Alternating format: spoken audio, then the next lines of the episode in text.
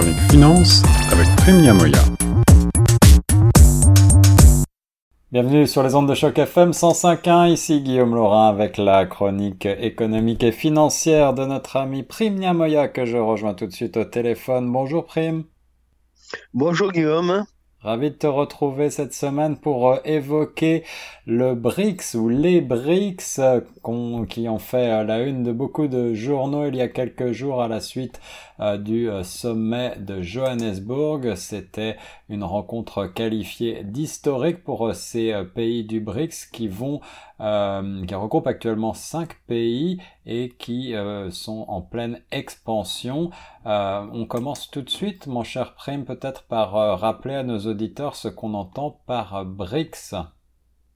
Oui, absolument. Le BRICS, c'est d'abord une formation économique de divers pays, le Brésil, la Russie, l'Inde, la Chine et l'Afrique du Sud, avec des poids économiques différents. C'est ça. Alors, elle a été fondée en 2011 et euh, c'est cette BRICS, donc euh, qui est l'acronyme des pays que tu viens de citer, se euh, rassemble chaque année quelque part dans le monde. et le, rassemblement était à, Johannesburg, donc le 28 août dernier. Les, les réalités économiques, tu le disais, de chacun de ces pays sont très différentes. Absolument. Entre la Chine et l'Afrique du Sud, le poids, économique est très différent, puisque la Chine euh, est à peu près, euh, pèse à peu près le quart du PIB mondial, alors que l'Afrique du Sud reste quand même un pays relativement modeste sur l'échelon international. En fait, le, le but du, des BRICS, c'est de pouvoir euh, utiliser leur monnaie au maximum, le yuan, la roupie, mhm. etc. Mhm. Mais il faut dire que le dollar reste dominant à 60% du commerce international, contre 20% pour l'euro et le reste pour les différentes monnaies convertibles telles que le, le, dollar canadien, le franc suisse, le, yuan, le yuan japonais ou le yuan chinois. C'est ce que tu disais, euh, toute la clé, c'est euh, la monnaie, et c'est d'ailleurs ce qui a fait naître un certain nombre de fantasmes chez les commentateurs après cette euh, rencontre de Johannesburg. certains ont déjà tiré la sonnette d'alarme en annonçant que les pays du BRICS qui, je le disais, sont en train donc de grossir, hein, puisque à ce 15e sommet du BRICS, le président sud-africain a annoncé que d'autres pays allait être invité à rejoindre le bloc, on va en parler dans un instant, mais euh, les commentateurs ont pour euh, certains d'entre eux déjà euh, annoncé un, véritable séisme économico-financier mondial à la suite de, cette rencontre parce que on pourrait penser qu'à terme une monnaie unique des pays du BRICS pourrait naître pour concurrencer en, quelque sorte et faire ébranler la domination euh, du dollar américain. Euh, Non, je pense que l'idée d'une monnaie commune des BRICS est encore très lointaine et le dollar américain restera la monnaie de référence pour toutes les autres monnaies du monde, y compris la monnaie que voudraient créer les BRICS.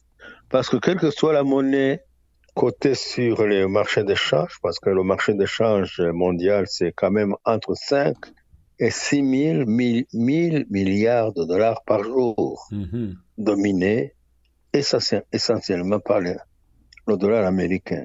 En effet, la suprématie du dollar américain euh, sur la scène du commerce international euh, est, toujours aussi réel aujourd'hui. Et euh, le but de ces pays, tu l'as rappelé, c'est bien en effet de pouvoir échanger avec leur propre monnaie dans un premier temps, au moins entre, entre les pays membres du BRICS, Brésil, Russie, Inde, Chine et Afrique du Sud, et puis très bientôt donc avec ces nouveaux pays qui se sont ajoutés. Ces pays, quels sont-ils? Ce sont des pays euh, essentiellement euh, pétrolifères, n'est-ce pas? C'est l'Iran, l'Arabie saoudite, les les États arabes unis, l'Égypte, l'Éthiopie, quelques autres en Amérique latine, c'est l'Argentine.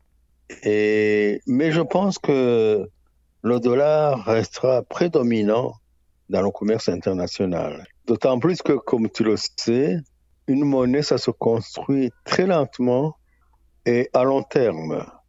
Tu peux déjà mesurer le, temps que ça a pris pour l'euro pour se, faire respecter, si je peux dire, sur le marché mondial. Mais en effet, il faut rappeler que l'idée de l'euro euh, n'est pas nouvelle, mais c'est en 1957, si je ne m'abuse, avec euh, euh, un traité que le marché commun, le marché commun s'est mis en place avec au départ seulement six pays. Et puis le, le, marché commun a grossi petit à petit. Et l'euro tel qu'on le connaît aujourd'hui n'a été mis en place qu'à la fin des années 90.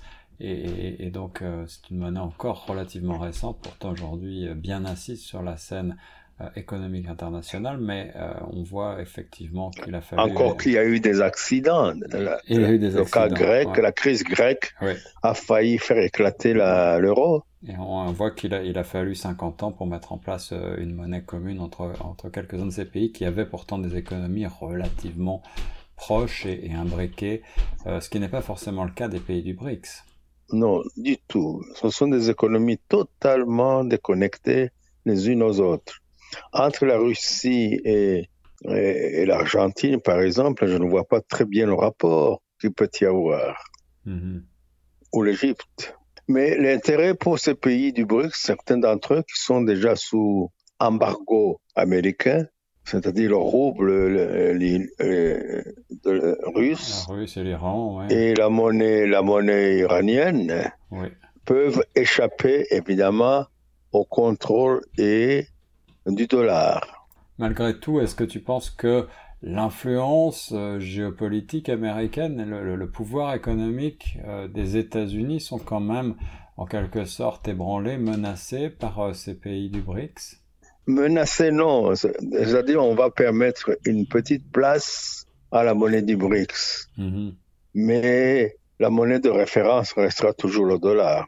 Il suffit de voyager, avoir voyagé un tout petit peu dans le monde pour savoir que c'est le dollar qui domine. Alors pas d'inquiétude, donc pas de bouleversement euh, financier avec des dévaluations euh, euh, comme on aurait pu le, lire parfois chez certains commentateurs un petit peu trop prompts à, au sensationnalisme. Ici, on parle effectivement d'une évolution lente et les pays du BRICS ne vont pas demain matin créer une nouvelle monnaie qui va chambouler entièrement les échanges internationaux. Malgré tout, certains commentateurs note que eh bien, le dollar pourrait quand même subir euh, une certaine altération et cela pourrait aussi être euh, la part belle pour l'industrie des crypto-monnaies. Qu'est-ce que tu en penses? Moi, je n'ai jamais cru à la crypto-monnaie parce que c'est une monnaie qui ne repose sur quoi que ce soit. Tandis que les monnaies que l'on connaît, le dollar, est quand même soutenu par des États. Mm-hmm et des banques centrales que l'on connaît, parce que créer une monnaie, ce n'est pas une chose facile. Il faut aussi la confiance des utilisateurs, ce qui n'est pas le cas pour les crypto-monnaies. Et oui, c'est la raison pour laquelle on voit à quel point elles sont, elles sont volatiles, elles peuvent gagner, mais aussi perdre beaucoup de leur valeur quelques, en quelques ah, instants au fil euh, des nouvelles. Euh, pour terminer, mon cher Prime, on, on ne peut pas s'empêcher de dresser un parallèle entre les pays du BRICS et euh, il y a de cela 50 ans, les pays de l'OPEP qui se rassemblaient pour euh, couper les robinets euh, pétroliers et créer ce qu'on a considéré comme la première crise du pétrole en 1973.